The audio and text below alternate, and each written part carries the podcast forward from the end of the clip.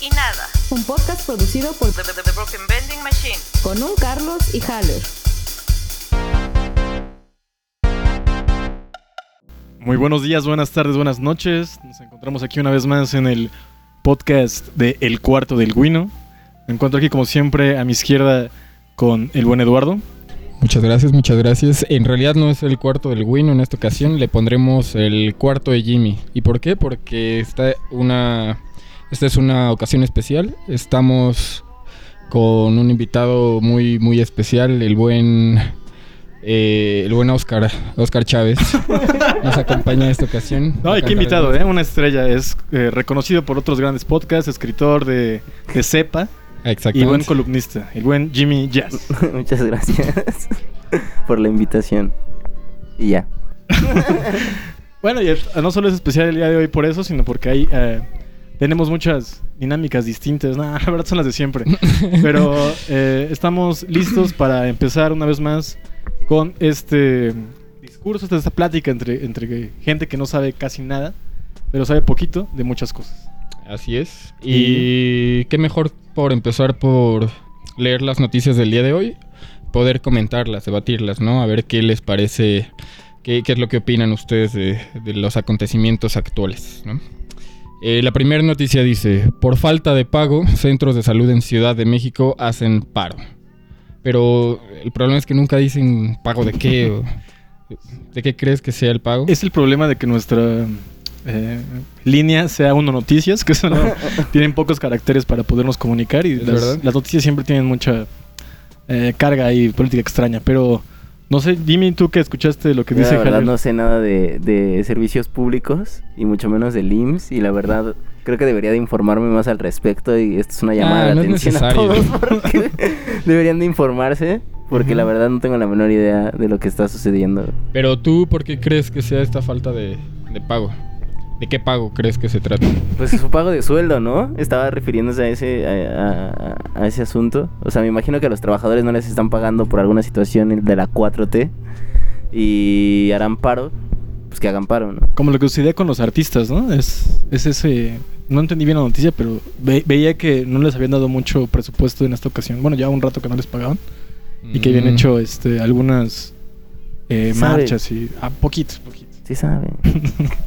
¿Cuál es la segunda noticia, Javier? La segunda noticia dice, toma nota, lanzarán convocatoria para prepas. Eso en realidad no es como muy llamativo, ¿no? En Yo realidad creo que todos para los años de- pasa... de la- Bueno, sí, pero es la época, ¿no? Pues es que en no febrero son las importa ya porque ya inspecciones. pasaste mucho tiempo, ¿no? Pero hay un montón de Sí. morros allá afuera, güey. que necesitan entrar a la Que no prepa. entiendo, y que nunca fuimos a la 12. prepa, pero... Es verdad, sí, ninguno de nosotros fue... Bueno, quizá Oscar Chávez. Oscar ¿Puedes decirnos algo, señor Chávez? No, no, no. Dice que no. Ah, maldita sea. Bien, en fin, vamos a leer la última noticia. Dice, caen de puente en Ciudad de México. Mueren dos actores en ensayo. Oh, sí, sí lo- loco. sí lo- eso sí lo vi. Lo que tenga que ver con la farándula. Sí, Fue una- fue- sí, según sí. yo fue en la agrícola oriental y Uy. subieron una foto y la- era una casa como, pues, casa mal construida y no sé si era como de dos pisos, creo que como de dos o tres pisos. Me gusta que me dices eso, sí sé. Y todos nos han dicho, creo Y- que va por aquí. No, o sea, no, no, más o perdón, menos. El punto es que, bueno, es que más bien todo, todo eran reportes de otros medios, ¿no? Ajá. Entonces, había un puente que era como de esos puentes improvisados que usa la gente en sus casas, que me imagino que era como de metal o algo así. Entonces, estos dudes estaban este mm, ensayando una escena, yo me imagino que de pelea. Quiero imaginar, no se lo imagina. Hay un- algo de acción, ¿no? Para que haya... Y cayeron del, del puente. Yo creo que no aguantó, hicieron un mal move, se cayeron y pues se, se, se, se, se murieron, güey. Wow, sabemos de qué era la producción. Este, ajá, es una serie de Televisa de las estrellas que se llama Sin miedo al... Al éxito. No, algo así, Sin miedo al no sé qué. Pero el punto A mí es sí que- me daría miedo. Sé qué. El no sé qué sí da miedo. El, Pero- el no sé qué decir. Pero está cabrón porque deberían, o sea, no sé cómo esté el contrato de esos morros, pero le tienen que compensar a las familias. Porque pues la producción Sí, tiene claro. que asegurar seguridad para todos los, los involucrados. Y nada, pues Entonces no sé, eran no sé si había actores- médicos en, en- en la grabación también, eso es muy importante, porque si era una escena de riesgo tendría que haber paramédicos en la escena. ¿Y sabes qué actores eran? Sí, pero eran actores de... como que no eran conocidos. Uno creo que salía, bueno, salió en un episodio de Club de Cuervos y otro en algo así de La Rosa de Guadalupe. Pero no eran Stones, ¿no? Pero no, pues no, no eran como de los principales. Eso es lo que, pues no sé cuál será la escena, pero pues lo interesante es que la serie va por su tercera temporada. Nunca había escuchado de, Y- de la... Qué feo que- le ayuda a dar este, No, claro publicidad. Pues sí, ¿no? Pues es, es de un hacker que al parecer es un héroe los barrios y ayuda a la gente que ha sido Órale. víctima de distintos Ah, crímenes. pues, ingenian cosas más extrañas en vea, Televisa. vea, la serie Sin Miedo al Una vez en más. Televisa. Nuestro patrocinador, sin miedo al no sé qué. Estuvo Eh, feo, estuvo. Sí, qué, feo. Que- que- Pues, eh, no pasa nada. En fin, Sí, vamos a proseguir a sacar un tema o una obra. ¿Qué prefiere usted, joven Carlos? No, Lo pues, que a diga un- el invita uno de los dos invitados del día de A hoy. ver, un tema. A ver, Un tema. a ver, yo tomo el papel. Agarre uno. Desdóblelo y si entiendes la letra, estaría chido que nos lo dijeras. Dice Home Alone. Home ¿Otra Alone. vez? Ya habíamos dicho. Nunca hemos hablado de Home Ah, bueno, Alone. entonces no, a ver. No, sí. No, pues otro papel. No, ah, porque Entonces, hubiera, ¿por qué lo pusieron? hubiera sido No en sé. diciembre, güey, la cagué. Ah, hay uno de Navidad, creo. No, sí, Ah. ya hicimos como no. Dice. Pere. Pérez. El ratón Pérez. Percy Jackson, no la vi. No. Maldita. A ver, otro, otro. No pasa nada. No pasa nada. es que las- esta vez lo pusieron personas ver, que a no ver, estábamos A ver, aquí. a ver. Y dice. El chavo del 8, este está bueno. Uy, está el bueno. chavo del ocho. Hay Sí, mucho ¿no? material de Corte, dónde sacar. se queda, se ese queda se ese. El Eh, Chavo del Ocho. A ver qué nos puede decir del Chavo del 8. ¿Sí, a Pues grandes yo, rasgos? Pues entrada, como yo fui introducido al Chavo del 8, pues viendo la tele, como todos nosotros. Me imagino que me gustaba, me daba, la verdad me divertía mucho, me divertía bastante, me gustaba mucho verlo, se me hacía cagadón, estaba interesante y además como que me hacía interesarme, no sé, al final decía dirección Enrique Segoviano, ¿no? Claro. Y eso es como de quién está haciendo esas madres, quién es Enrique Segoviano y como que empezaba a ver los créditos y esas madres, como que fue de las primeras series así, pero me da, me acuerdo que mi hermana me decía que era bien pendejo, ¿no? Que no le gustaba que lo viera, Te ¿no? decir esto que tiene que ver con el Chavo no, del no. 8. el programa, Ah, sí, sí, sí. Y ya eh, me decía que no lo viera y así, y yo preguntaba por qué, y hasta después me di cuenta de que, pues la verdad no, pues no servía como en un montón de cosas, pero también no sé, creo que a veces sí se puede defender como obra, pero, pero pues más bien... ¿Cómo eh, en qué cuestión crees que se pueda defender como obra? Pues es una comedia básica de, de, la, de la época, güey, ¿no? O sea, el pedo es que más bien la gente espe- espera o ve, ve con retrospectiva así como de... Debió de haber usado el tiempo para decir algo más importante o así. El pedo es que también reforzó un chingo de estereotipos. Ay, es verdad. Y no sé, o sea, verlo- Utilizaba el uso o sea, como es cringy, o sea, verla otra vez es cringy, ¿no? Pero pues también lo es ver un chingo de otras cosas, ¿no? Depende de cómo lo vuelvas a ver. Eh, eh, es verdad que el Chavo del 8 envejeció bastante Mal. mal. Bueno, también los actores envejecieron muy mal. Y, pero es curioso, mira, ahorita que lo comentas en tu eh, aspecto personal, a mí también primero no, no me dejaba mi familia verlo. Me decían, no, eso, ¿qué es eso? Y se me hacía curioso porque en la primaria todavía hasta la secundaria toda la gente lo veía. Yo sí estaba fuera de todo el, un ámbito social infantil en el que, como bien todos utilizaban referencias del Chavo del 8 que yo no tenía. Entonces se me hacía bastante raro, curioso y no sabía de qué trataba del todo. Pero sí tenía yo ese gusto por quererlo ver justamente porque era prohibido para mí. Una vez que lo vi ya tendría yo como unos 11 años, 12. Todavía era chico, pero ya había pasado mi primera infancia. Y eh, fue curioso porque al principio sí me, me divirtió, a pesar de que ya era un poco más grande. Se me hicieron interesantes varios chistes. Y ya cuando lo vi varias veces también me aburrió muy rápido. Quizá por Mm. eso, porque en realidad tiene la misma mecánica una y otra vez. Es verdad. Inclusive este programa de Chespirito tienen creo que muchísimo mejores eh, sketch ot- en otros, no en el Chavo del 8. Creo que ahí está de las partes más... Y- más chafas, de e- hecho, lo irónicamente es lo que más, público tuvo, ¿no?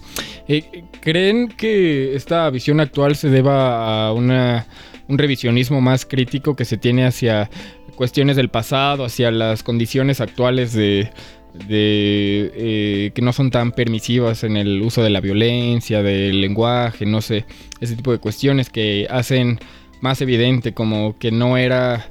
eh, no debía de ser tan popular como lo fue. Eh, eh, esa es la primera, ¿no? En segunda instancia, lo que mencionabas, Carlos, que este programa llegó hasta la Patagonia prácticamente. Es, es, este, una parte integral del, del imaginario mexicano en, Sudamérica.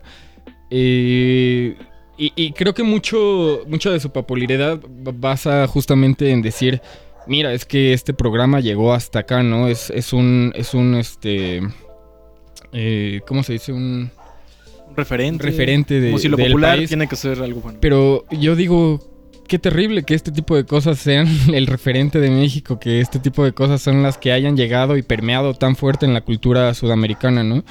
No sé ustedes qué crean. eh, Yo creo que a veces exigimos un chingo, ¿no? O sea, más bien yo me acuerdo de las primeras veces que escuché críticas del Chavo del Ocho y era como de... Nos enseñó a los mexicanos que nos teníamos que, conformar con una torta de jamón o lo que sea, güey. Pero pues al final, pues la intención de este güey, pues no creo que fuera establecer algo así, ¿no? O sea, ese güey quería hacer una comedia, Roberto Gómez Bolaños. Eh, pues no es una gran comedia, pero pues fue lo que al final de cuentas fue un éxito y se y al final esas cosas son las que llegan a otros países, no es como en otros lados, quizá es como de hasta los gringos, ¿no? Así de chale, güey, toda la, la banda cree que es Die Hard, güey, ¿no? Uy, gran película algo así, ¿no? Pero quizá esperan otra cosa, ¿no, güey? O, o- o- o cosas como Los Locos Adams, güey, que también, si lo ves ahorita, es como de chale, es la misma mamada una y otra vez. Y ya no hizo- ni siquiera son chistes graciosos, nada más era chiste de hacer chiste de algo que fuera diferente a lo que estaba establecido en ese momento, güey, ¿no? Que tú ahorita es la noche, ¿no? Entonces, no sé, a veces creo que se le exige un chingo a, a la obra cuando pues no era ni la intención de ese güey que fuera un hitazo. Y que no es como que lo hubiera usado también como herramienta política para someter, güey, ¿no? Como para... Híjole, ahí creo que sí. Ahí O no sí. sé. Sí Ahí me estoy como propaganda política al Chavo del Ocho de una manera un poco sutil, pero también grotesca de la misma forma, ¿no? Hay capítulos en los que sí hacían comerciales directos a... Yo no me acuerdo, güey. Ah, ese creo que eso ya no los repiten justamente Es porque que eran atemporales. Ah, Era, o tanto justo, güey. propaganda turística, ¿no? Ah, hacían mucho de propaganda turística. Este, En YouTube, amigos, buscan. al gobierno mexicano, ¿no? Sí, hay una parte en la que dices que los mexicanos somos muy trabajadores y por eso vamos a... Y era muy raro que... No porque no. volteaban a ver a la cámara y todo. No, yo no me acuerdo de ese pedo. Digo, yo tampoco los vi las primeras veces que... Pero ve justo, ¿no? O sea, es la, la perspectiva, güey. Porque Claro. yo no yo no vi esas partes, me concentré mucho en la no parte de los chistes y de todo ese pedo. Quizá lo tengamos un poco más... Y al final lo chistoso es que muchos de los chistes que terminas viendo ahí ya habían sido hechos antes Uy, en, claro. en, en, pues, comedias gringas, ¿no? Sí, de hecho trata mucho, Espíritu trataba de imitar mucho de Chaplin, ¿no? De cierta manera al principio sobre todo y después ya... Bueno, siempre se estuvo imitando muchas cosas, ¿no? A, lo que decía primero Haller hace rato, la- de los puntos que había dado y que ahorita también mencionas tú, creo que tienen razón en cuanto a que sí hay una, una onda de esto que mencionas del revisionismo, ¿no? Y de tratar de criticarlo de una manera distinta, pero también en su época, como ya habíamos mencionado, había una crítica ya sobre ello. Eh, porque pues, si, a, si a su hermana de Jimmy y a, a mí me decían que eso era algo muy, muy chafa y que no deberíamos de ver, creo que sí había ya una crítica una desde crítica, entonces, ¿no? Claro. Entonces creo que siempre la hubo, pero el- al ser tan popular, tan famoso, se permeó de una manera como casi incriticable, eh, como no importara que muchos dijeran la verdad está feo, había más gente que decía me hizo reír o lo recuerdo con cariño, que permeó en la cultura popular, al grado de como mencionan, que en Latinoamérica nos ubican mucho por, por el tequila, los mariachis el- eh, y, los tacos, ¿no? Y, la salsa, no sé. Sí, pero el Chavo del Ocho es algo bastante... eh, que hasta algunos también en otros países pueden llegar a criticar de México, de cómo Claro, nos vienen a traer eso acá, y los que dicen grandes, ¿no? Qué bueno que nos... nos- Que creo que, no sé, pero supongo que es la mayoría, ¿no? Los que están en esa es- eh, segunda posición. Deberíamos de ir a visitar otros países de Latinoamérica. Yo propongo Costa Rica, dicen que es un lugar muy bonito. Es verdad, sí. Recientemente yo también he escuchado buenas reseñas acerca de ese país. Aunque tengo un amigo que dice que en realidad no es muy bonito. Jimmy, ¿tú qué opinas? Muy buenas tardes, público de Costa Rica. Es momento entonces de sacar ahora el siguiente papel, A ver, que vamos a tener que ligar con el Chavo del Ocho. a ver. El buen... El Roberto tema es Bolaño. Métodos anticonceptivos. ¡Wow! Pues si usted no quiere tener hijos, no ponga el chavo del 8. Más bien si los tiene, ¿no? En todo caso. Hay- Hay muchas cosas que se pueden ver justamente por lo- los personajes que hay dentro mezclas, del-. Chavo del Ocho, A ¿no? ver. los personajes del Chavo del 8 eran disfuncionales, ¿no? Sí. El Chavo del 8 no tenía familia, en teoría, no tenía padres. Doña Florinda Doña no tenía Florinda no esposa. tenía esposa. Esposo. Y este, Don Don, Ramón Ramón, era- no tenía era- mujer. Entonces Era viudo, era Era viudo. viudo, al parecer. Creo que también era viuda de Doña Florinda. Sí, yo sí, recuerdo. sí. Entonces todos los niños ahí crecen con una figura Tiene una solamente figura una- paterna, o materna, ¿no? materna. Incluso los demás personajes nunca se ven eh, sus dos padres. Como es el caso de ñoño, que es el mismo actor que hace a los dos. No tiene madre. Eh, bueno, Literalmente, literalmente. ¿no? Quizá Sí. la única personaje que sería el más cercano a tener las dos figuras, si acaso, era la chilindrina, que tuvo a, a su padre y a su bisabuela. Bisabuela. Ya no era ella misma. Pero por lo general todos tenían esa problemática de, de que estaban amarrados a, una, a un grupo social socioeconómico eh, un tanto Muy paupérrimo. característico, ¿no? También de las no sociedades tenían, y mexicanas. tenían que eh, trabajar para su para su hijo, en cierta manera, ¿no? Le daban todo su trabajo para sus, sus crías. Sí. En el caso, métodos por ejemplo, de, Don Ramón es el mismo, la misma dinámica de Don Gato, ¿no? En todo caso, que es esta persona vividora o que, que busca la forma de cómo Vencer el este, sistema. vencer al sistema. Eh, como en, esta gran película actual de Parásitos, ¿no? Que salió el año pasado. El- ah, no el tema, hace tres el años ya. tema. Hoy es 2022 ya. 20, ya, exactamente. ¿Y cómo lo conectaban con métodos anticonceptivos? Ah, lo que le estaba comentando, que entonces todos esos personajes, los adultos, tienen, están trabajando y viviendo para sus, sus hijos, ¿no? Para sus, sus crías. Hasta cierto punto alguna una persona pudo haberlo visto como de, oye, si voy a vivir así, mejor no tener un, un, un quiquito, ¿no? Un- una... No, no, evidentemente no es lo que buscaba la, la serie, pero podrías verlo así desde esa, esa perspectiva. Sí, más Y, bien y es por una- ejemplo, estos personajes nunca crecen, ¿no? Los, los, a pesar de que envejecen los actores y que Es verdad. los últimos años ves al chavo ya hablando hasta- sin poderse mover y su papada tiene más, más agilidad que, que su cuerpo. Ajá. Eh, pero también es una forma medio extraña de ver la, la, la parte sexual. ¿Ves que alguna vez estábamos hablando sobre cómo siguen existiendo estas eh, series tipo Chavo del 8 en cuanto a infantilizar niños? Bueno, infantilizar, perdón, infantilizar adultos con personajes eh, de niños como para hacer los, chistes más fáciles, más, más bobos pero que en la actualidad, eh, el caso, por ejemplo, de Ortiz de Pinedo, utilizaba lo mismo, pero ahora con una carga sexual muchísimo Muy más evidente. evidente, ¿no? En el Chavo del 8 pasado lo mismo, ¿no? Por ejemplo, esta que sí, pero tensión más sexual leve. que había entre, entre el, el profesor Girafales y, y Doña Florinda. Los eufemismos que utilizaban, Eh, claro, ¿no? Para claro, claro, para... La tacita de café, no será mucha molestia. Sí, yo sí, no mames, nunca lo había pensado así. Era un eufemismo. Juro, güey. Entonces, O sea, sí, obviamente. Pero no la tacita de café. Y ellos- güey. Ellos- se echaban el café, güey. pues sí se lo echaban. Eh, y te das cuenta, ya Doña Florinda no tuvo otro hijo. Ah, Ahí no. hubo métodos anticonceptivos. Exacto. y, y Don Pudiste Ramón, no ¿no? dar toda esa vuelta e irte directo a como a ese punto, güey, pero le fuiste buscando y eso me agradó, güey. Claro, tenía que encontrar algún, algún punto. Pero bueno, Tratando de hablar de métodos anticonceptivos, siguen el chavo primero si quieren. No, no, no, si quieres pasamos. como- No, de las dos formas. Ah, bueno. Se puede hacer de, de todos lo- lo- los O tipos sea, en como este. Don Ramón tampoco, pero yo creo que Don Ramón no tenía tanto acá, ¿Cuáles son los ¿no? tipos que conocen? De, de Don Ramón. anticonceptivos. No, este, pues. El condón, creo que es el, el que de- debería ser el más conocido. Ah, mira, justamente en estos días salió esta nueva aplicación de de un suplemento que se ponía creo en los testículos o algo por el estilo, ¿no? Es una Para- inyección. Una inyección. Que Ujú. te inyectas justamente en los los, testículos. testículos. Y me parece que son como 13 es años. 12 temporal. años, Sí. que no puedes tener hijos durante 12 años. Y es reversible.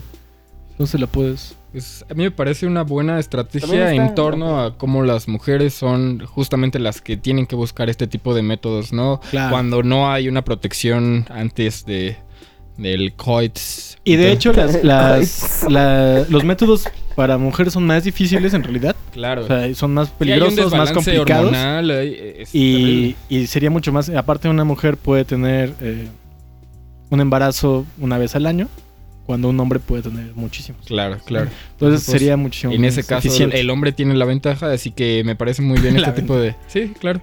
Este tipo de, de métodos, ¿no? Eh, sí, ¿Qué otros estabas diciendo. Pues alguna pastilla del vato también era la nueva, ¿no? Pero no sé, vi una fake news, creo, de que según el güey había vomitado un chingo o algo así. Y aún así es un, un- solamente un este El, el, el, el- No sé, bueno, no me acuerdo más. Yo alguna vez vi un un Yo no, Un video. Creo que nos faltan personas para hablar del tema. calentaba sus testículos en agua. de, eh, ¿Hay un un- parche? Ah, sí, el parche A ver, aquí me anticonceptivo. está diciendo la producción que hay un parche. El parche anticonceptivo. Ese yo no lo ubicaba. Se le pone La- a las mujeres también. También hay eh, un como una especie de- objeto que se les pone dentro de la piel. Sí, por eso el Dew. El DIU es, es otro. Pero Sí, te das cuenta, la mayoría de los la mayoría de los de los métodos anticonceptivos son eh, suministrados a las mujeres. Cuando comentábamos, ¿no? Que los que están ahora, ah, la, la ligada de trompas. Ah, es verdad. También, Sí, sí, sí. También eh, están por las pastillas del día siguiente. El día después de mañana con Danny Quaid. le falta, le falta Squirt, en los Danny Squirt. entonces Danny Quaid. nos están ayudando de, de afuera, ¿verdad? Ah, sí, sí. Eh, podemos darle la palabra a una persona que está aquí, que es ah, Jimmy. Jimmy No, Tulipán. gracias, no. Son dos personas distintas, Jimmy Jazz y Jimmy Tulipán. Uno Porque no, Oscar Chávez no ha dicho absolutamente nada. Pero entonces- Oscar Chávez ya dijo todo lo que tenía que decir. Pero ya, a ver, a ver, pero ya, a ver, listémoslos. A ver, condón, Dew, pastillas para mujeres, pastillas para hombres, la inyección para vatos, el parche. Eh, no, el parche. ah, la- El parche con. Bueno, bueno, ya, la- perdón. la- El parche es lo Con que condón. la provoca, ¿no? pastilla, que diga, la pastilla del día siguiente. Este, La ligada de trompas. la- La ligada de trompas. También a los hombres se Ah, les el hace un femenino. corte. el- Sí, un corte, el corte este del. Ah, sí, la vasectomía. vasectomía. Exacto, se me olvidó. el- Em, y la tripa de cabra. Eso que Eso es un poco más medieval, ¿no? Pero sí, sí la tripa de cabra. Eh, y el abstencionismo. ¿no? Bueno, el eso es más de, votar, pero sí. Así es. También este. Ah, la ultraderecha también siempre ayuda. Sí, sí, sí. O también O la de izquierda. Monterrey. Depende cuál lo uses, ¿no? Si eres diestro o zurdo. También. También. Sí, no, pues también puede ser. eh, hay gente que puede tener sus coitos auto, auto Infligidos. infligidos, ¿no? Y ya no hace falta. Ujú. ¿Te imaginas tener un bebé de ti mismo? O sea, si pudieses. que te En embarazaras realidad de ti hay mismo. una, una película que tiene esa premisa. Varias, creo, creo que varias. ¿Cuál es el caso de- tiene esa premisa, güey? ¿Nunca viste Una película que ¿Alien? Uf, ¿cómo me salgo? No, este. Ah, no, esa película con Ethan Hawke. um, Predestinación, creo que se llama. No la he visto, no la he visto. Bueno, en fin, esa película tiene esa premisa. ¿Cómo? Además de Alien. Hay- claro. Hay una película en la que Arnold Schwarzenegger tiene un bebé, ¿no? Wow, no. creo que no sí, sabía. creo que él se embaraza. Eh, no importa. ¿De él mismo? No sé si de él mismo, pero Ah, se eso embaraza. sí estaría muy loco. Sí, sí, sí. Ya tienes un nuevo guion. Para los Bueno, podescuchas también. volviendo a- al Chavo del 8, Ajá. quizá el vínculo que encontraría, pues podría ser precisamente la, la, la relación con, co- con, eh, los estratos sociales, ¿no? Es decir, generalmente se cree que, que al estar en un estrato un poco más alto puede haber una mayor planificación familiar, ¿no? Aunque evidentemente no siempre es todo cierto. Eh, hay una mayor eh, posibilidad de aborto, hay, hay mayores estadísticas, ¿no? De, de este tipo de personas, bueno, de las personas de... De abortos más seguros, ¿no? Ajá, exactamente. Que las personas que, que están dentro de, de donde estamos todos nosotros, ¿no? De, de la parte media, baja, Entonces media. estás diciendo que Doña Florinda tenía mayores posibilidades y por eso tenía No, o sea, ¿tú crees que encuentros ella era- casuales con... ¿Crees que ella era de una eh, un estrato alto? Se supone que eso intentaba reflejar, ¿no? pero Tienes por razón, sí, que no era era. una, una pantalla, ¿no? Sí, sí, sí. Entonces, quizá en estas sociedades este, estratificadas, eh, México de los años 70, donde este, se encontraban justamente de- debajo de, de- del promedio, este, pues, de las... Bueno, que se encontraban dentro de, de estas sociedades que te digo pues justamente quizá eso es lo que permeó en, dentro de las decisiones de por qué tener hijos, por qué no planificar eh, una familia futuro, no sé. No sé si tenga que ver también con, con las condiciones sociales de la época. O de la época actual, no lo sé. Es, es que, según yo, está dirigida eh, la serie, o la sitcom, no sé cómo llamarla del todo. Está dirigida a un público eh, de clase media y baja, ¿no? En general. Y es lo que está, creo que, eh, llevando. Y el sujeto, bueno, más bien la, la dirección ideológica de, de, al menos de Roberto Gómez Bolaños a, la- a lo largo de su vida, al parecer, sí es un tanto de, de derecha, ¿no? Y creo que, pues yo siempre sentí, quizá también es una, una un pensamiento que yo me, me, me creé, pero siempre sentí que eran como mucho esta idea de, por ejemplo, el capítulo en el que el chavo robaba, ¿no? que en realidad no había robado él, ¿no? Y toda este, esta idea de, de que era Ya, ratero. entiendo, entiendo. Como que siempre trataban de, de- hablaban de Dios, ¿no? Este capítulo al final termina hablando de mi amigo es Jesús y tal y tal y tal. Como que tienen mucha inclinación a, a valores familiares, eh, a, a religiosos, sociales y de ese tipo del Inclinados, mucho más a, la un- a una especie de, de- ajá, bueno sentía yo eso, ¿no? Te digo, no sé del todo. Mexicano. Ujú. este, Pues creo que- sí, de Guadalajara, ¿no? siempre peleándonos con las chivas, ¿no? ya de- deja de, de hacer eso.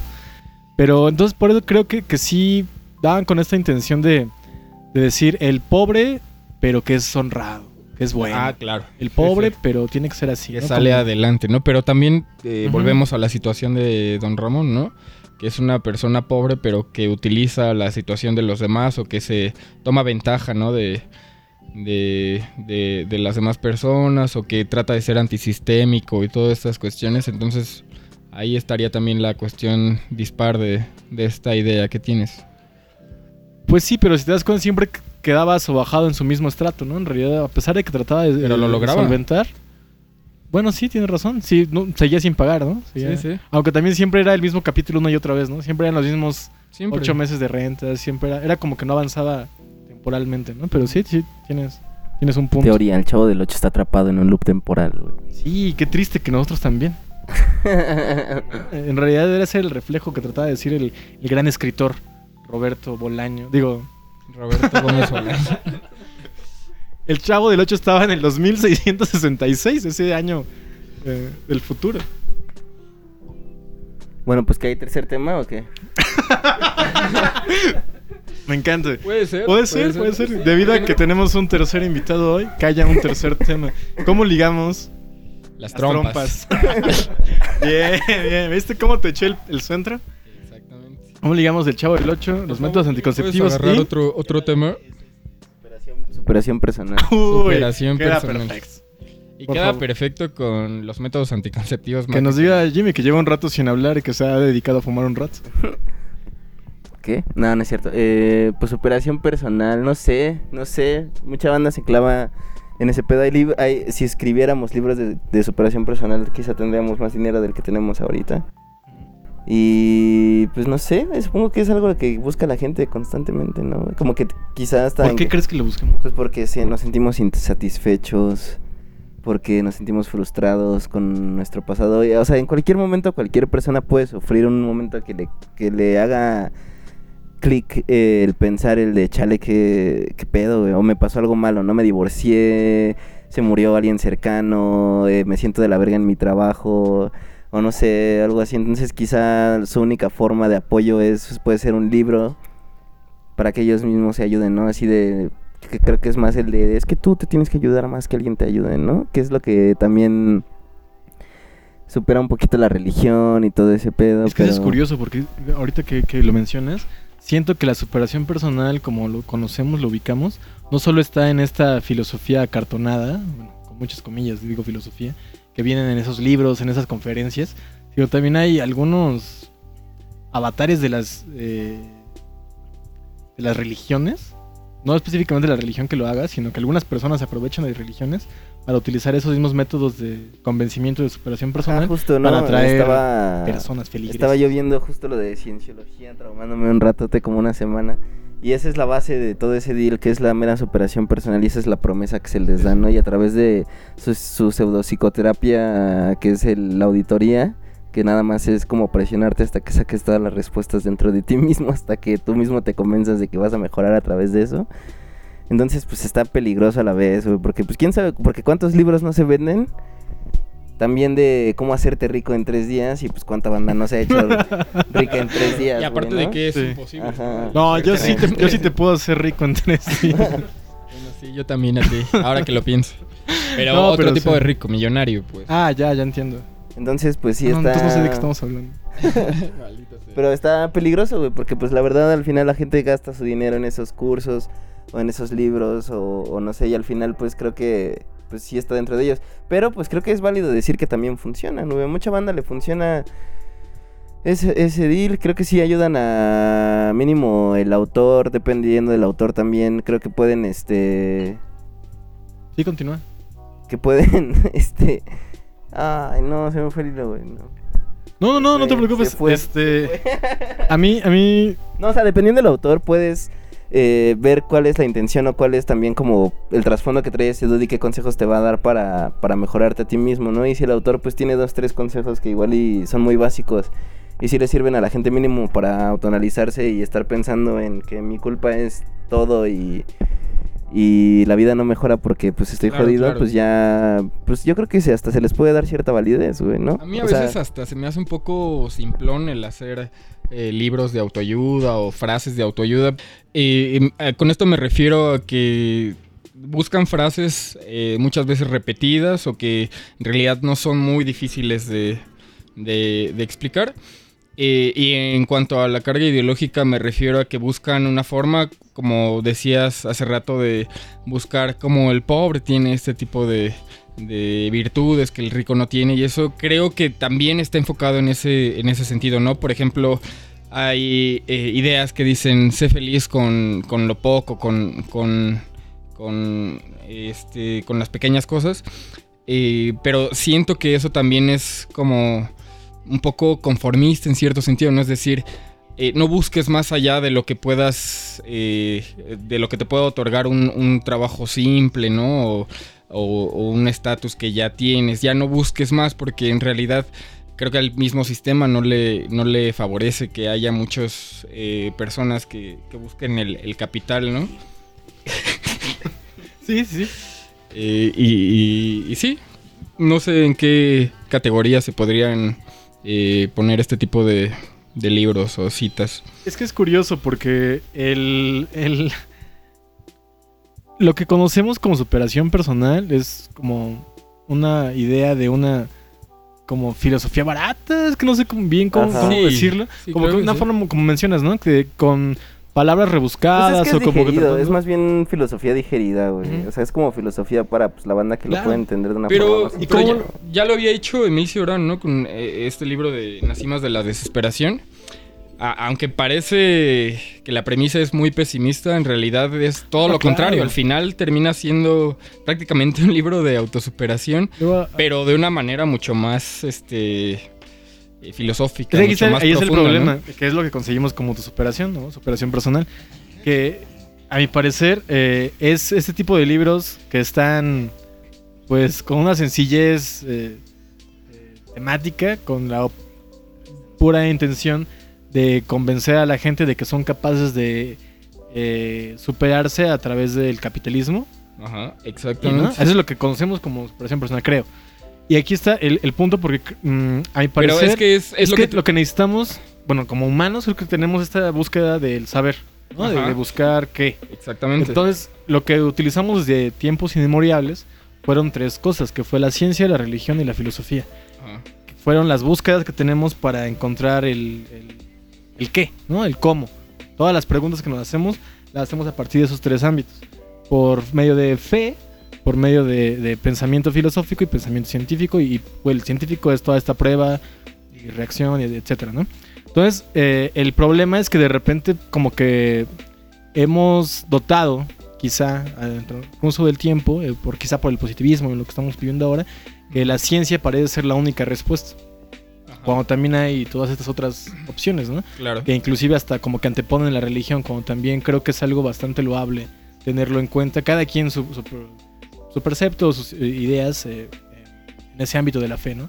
Pero aquí está lo curioso, que justamente por esos dos ámbitos que son la, la filosofía y la religión, que están cada un tanto como desnadas y ahí alejadas, se han aprovechado eh, esas personas con seguramente una visión obviamente capitalista y con esta intención de vender y procurarse a sí mismos, eh, vender la, la filosofía, vender la religión. Ajá, y se vende Con- como pan caliente, ¿no? Claro, claro. El problema creo que, que es que hay un evidente contraste con lo que Jimmy mencionaba de eh, los libros de cómo hacerte millonario en 10 días o, o de los llamados mentes de tiburón, ¿no?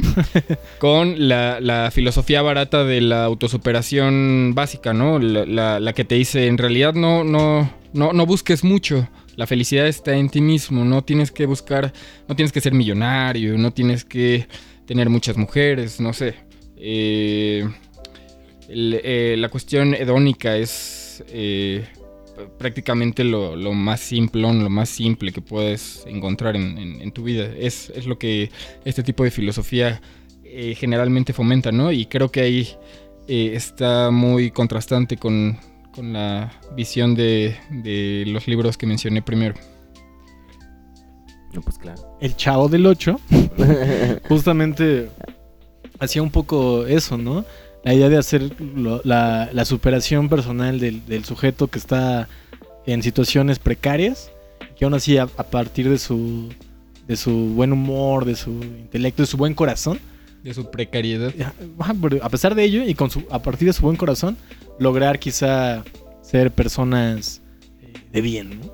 Y que ese son el, el, el sujeto en general que hay muchas obras, pues tanto literarias como de cine, que son autosuperación. Nada más que, pues es el tipo de narrativa que implementes y el tipo de mensaje que des, ¿no? Claro, O sea, porque puedes ver una peli que sea como bien feel good, que te haga sentir que puedes ser una mejor persona, pero pues al final depende realmente de si te cambia o no tu lectura de lo que saques, güey. Porque Sí, es lo pues, que también me imagino, imagínate una banda que está leyendo 20 libros de autoayuda y pues no sigue porque cree que el pedo es externo cuando en realidad el pedo puede que sea esa, misma. Lo decía al principio, ¿no? De que quizás si les funcione esté bien. Es, es curioso.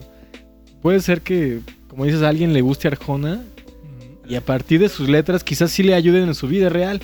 Y ya Pero no estamos hablando ya, de eso, ¿no? Ya es arrogancia. O sea, porque como, como decía Haller, ¿no? Los, las mentes de tiburón.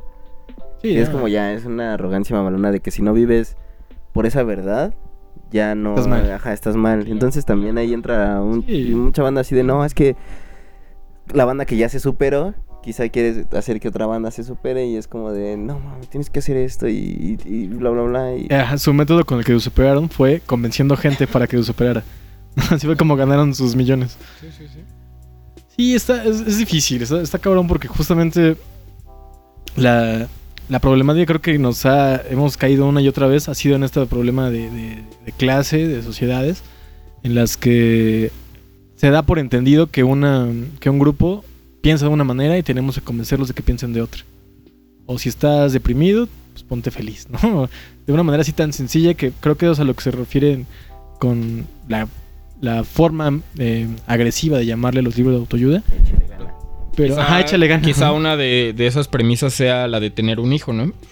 Y los métodos anticonceptivos pues no lo permiten, evidentemente. Y Ahí los ponen en contra, ¿no? Pero Sí. también es una contraposición, porque hay gente que te dice de tu, tu punto más alto como, como persona es tener un hijo, Claro. plantar un árbol y tener un hijo, ¿no? Sí, sí. Y otras personas te digan, no tengas tus hijos, usa métodos anticonceptivos para que logres primero tus metas luego a tus hijos. Depende de la Pues, corriente ah, claro.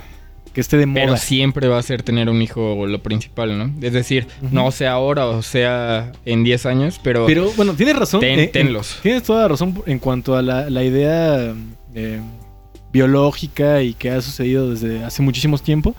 Pero en, la, en el presente exacto, creo que sí se busca. Como se dieron cuenta de que muchas personas no estamos como con la. como que ese sea nuestro fin. Eh, sí mismo tener un hijo. Están proponiendo, aprovechándose de- del cambio eh, coyuntural, que sigas tus metas con métodos anticonceptivos. Como el chavo del 8 lo hacía. Y los libros de autoayuda. Autoayuda, claro, claro. Pero es que también eh, eh, está muy dispar en, en torno al contexto geográfico en el que te encuentres, ¿no? Es decir, en Europa actualmente se está buscando que la gente autóctona, por así decirlo, del continente europeo se empiece a reproducir más, ¿no? Porque ha habido una mayor inmigración eh, de la parte de la península este, arábiga y, de, y del norte africano y empieza a premiar un poco más la raza de ese tipo de, de países o de, de, de partes geográficas. Entonces lo que están buscando también es fomentar eh, la- la sexualidad libre, por así decirlo. Es decir, eh, no, no controlada, sino tener muchos hijos, pero que tengan las características raciales de, de estos países. En Canadá me parece que eh, también va un poco por ahí, ¿no? La, la poca población en contraste del enorme territorio este, del país. Pero en México es todo lo contrario, ¿no? Es un país que está sumamente sobrepoblado y que no tiene pues las características eh, para poder sustentar a tantas personas. Ya se están sobreexplotando los recursos naturales, ¿no? Del mundo. Entonces también... Es- creo que no es un asunto de población, es distribución de la población. Pues sí, Porque, a, pues, lo que me refiero es que no es... Y no es como que en todo el país no se pueda vivir. A lo que me- güey. a lo que me Por refiero es que en no- Canadá no- hay espacios donde de plano hay un chingo de Sí, frío. y en Claro, Sonora hay supuesto. muchísimo espacio en el que no hay nadie viviendo. Exactamente. A lo que digo es que no es una cuestión, un diálogo este, global, no es un diálogo general. En- Hay algo, algunas partes en las que en realidad sí se está fomentando el uso de, bueno, más bien el, el- el no usar este tipo de métodos para poder este, tener más, más hijos, ¿no? Sí, qué irónico, ¿no? Como en, eh, hay una sobrepoblación mundial, Ajá. pero hay lugares que sí buscan que crezca su población porque no tienen tantos como en otros sitios. Sí, está, está raro.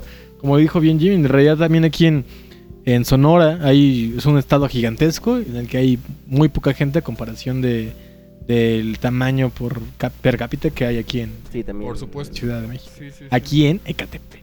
Bellísimo lugar. Estamos hoy grabando desde Ecatepec. Catepec. No, es Nezahualcóyotl aquí. Nezahualcóyotl. Ah, es verdad, estamos a una calle de Ecatepec. En Nezahualcóyotl, en Valle de... No, no, perdón. No, ya no diré la, la dirección más allá. Porque... Otra vez, Ya, ¿no? ya. Pues bueno, estamos llegando a- al final del capítulo. Eh, muchas gracias, Jimmy Tulipán. Gracias por la invitación. ¿Y les gustaría hacer observaciones finales antes de, de irnos por A acá? ver, pues déjame, dame un segundo. Las observaciones no se pueden ver. Digo, no se pueden escuchar. Muy ni bien. ver, porque no. Ya los tres hicimos observaciones, así que es hora de despedirnos con esta gran canción. con este clásico de Eugenio Derbez, un chiste de ese tipo. Pero sí, muchas gracias. Nos vemos, estuvimos una vez más aquí en este capítulo de La cama del perro. Este podcast de los que no sabemos nada, pero decimos muchas cosas. Así es, así es. Gracias. es, bye. Aquí termina Azar y nada. un podcast producido por The, the- the Broken Bending Machine.